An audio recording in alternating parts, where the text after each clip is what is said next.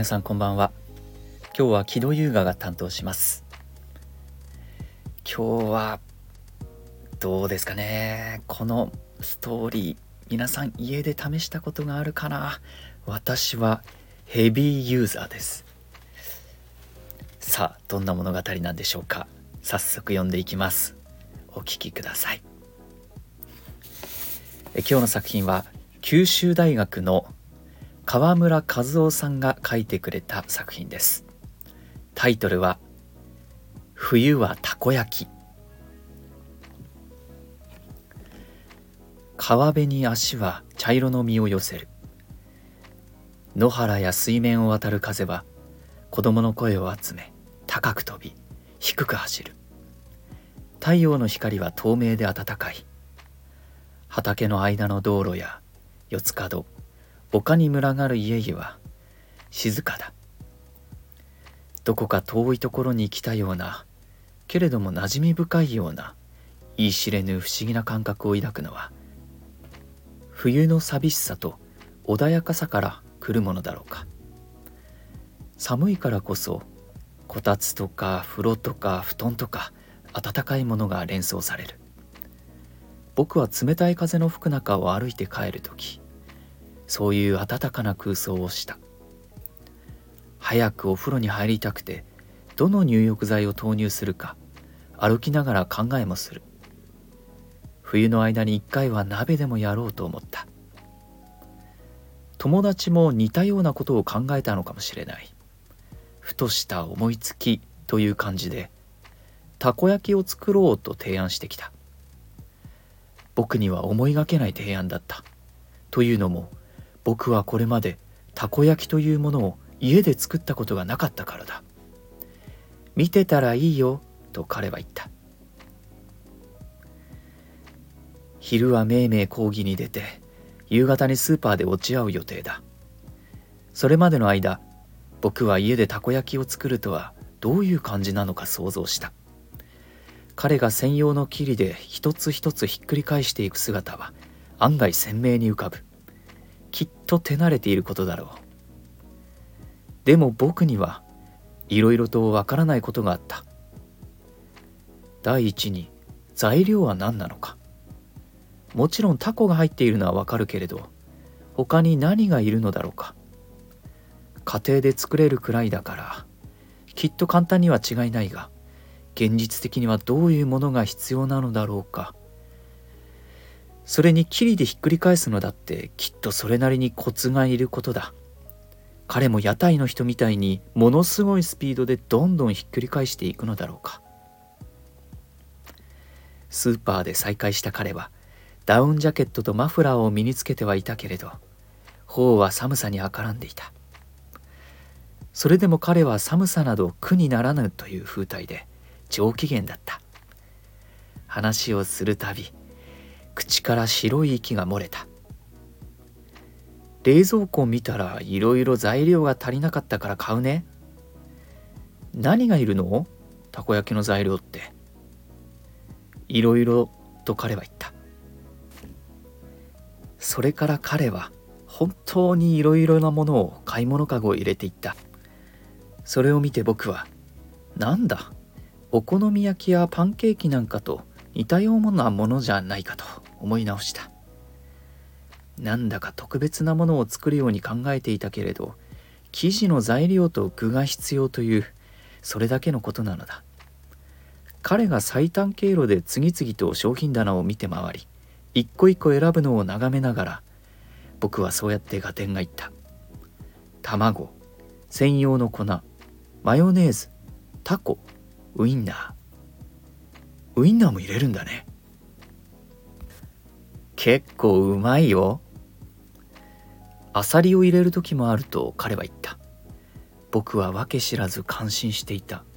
アサリを具にするというのはなんだか玄人の印象がある。袋に詰める時レシートを見返しながらお題の半分を彼に渡した。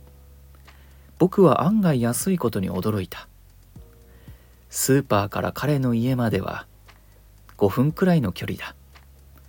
僕は手に袋を下げその重みに一層心を震わせた。今買ったものたちがもうじきあの丸いものになるのだと思って内心はしゃいでいた。楽しみにしているのは彼も同じらしい。大学のことなど話しながら家に向かう間彼の声は跳ねるようだった。僕が彼につられるのか彼が僕につられるのか二人して妙に混用していた。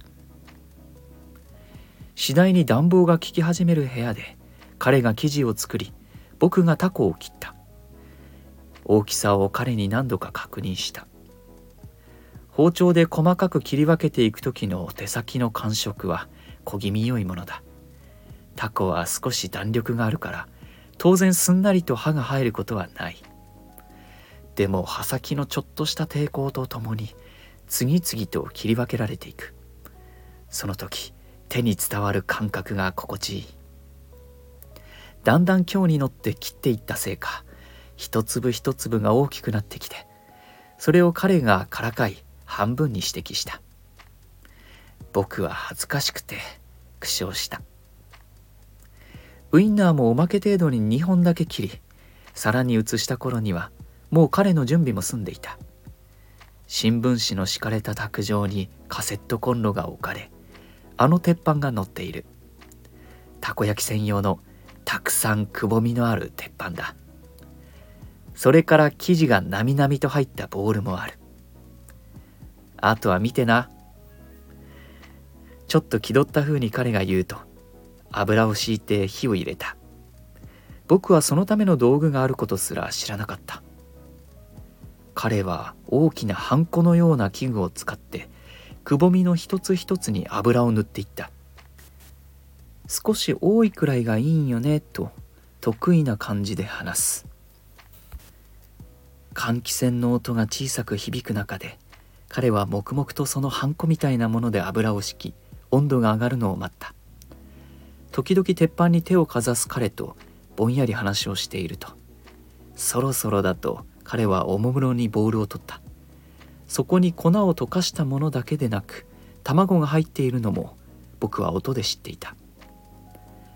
ここにはとっておきのものも入れた。とっておき？そう。白だし。白だし？やっぱり違うんだ。白だし入れると生地にもしっかり味があるから美味しい。そのとっておきを入れた生地が鉄板の上に広げられたくさんあるくぼみをどんどん埋めていった。そして一体何個の穴があったかもわからないくらい鉄板の際まで生地が注がれた。普段は誰と食べてるの？高校から一緒だった人かな？だから多分大学からの友達とは初めてかも。彼は実際あのキリを持っていて時々生地の具合を確認していた。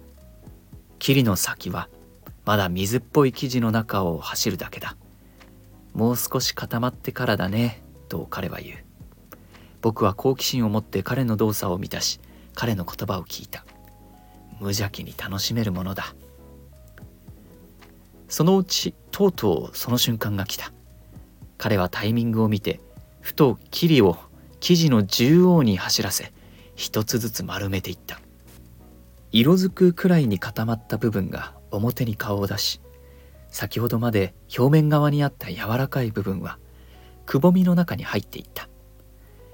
こうしてたこ焼きという小さな美味しい玉になっていくのだと思った。いつも通りという感じで彼は16個あるくぼみに僕のよく知る形状のそれを焼き上げていった。火の加減を見またくぼみの中でひっくり返していくうち表面はこんがりと焼け霧の動きに合わせてくぼみの中でくるくると回転した。もうすっかり一個のたこ焼きになったのである。彼の言う通り白だしの混ざった生地はうまみがあって美味しかった。僕は一口で食べその内側があんまり熱いので噛むこともできずにもだいていた。それを笑う彼も同じ失敗をして熱い熱いともだいた。その失態の後で僕は生地そのもののうまいことに気づいた。それを言うと彼は口の中に残ったままで幸せそうにしていた。ようやく飲み込んで「やっぱこれなんだよな」と彼が言った「やっぱり冬はたこ焼きだよ」冬はたこ焼き。そうだ。確かにその通りだ。また食べたい。なんだかあまりに嬉しくなって食べている途中にもかかわらず僕はそう返事をした。今食べてるじゃんと言いつつ彼も得意げに笑っていた。おしまい。いやこの話私すごく共感できるんですよね。大学時代よく家で友達とたこ焼きパーティーっていうのをして、まあ、お酒をたしなみながらですねいろんな会話をしたなっていうのがストーリーをこの物語を読みながら思い出しました。皆さんは冬はたこ焼きどうでしょうか？本日も一日お疲れ様でした。ゆっくりとお休みください。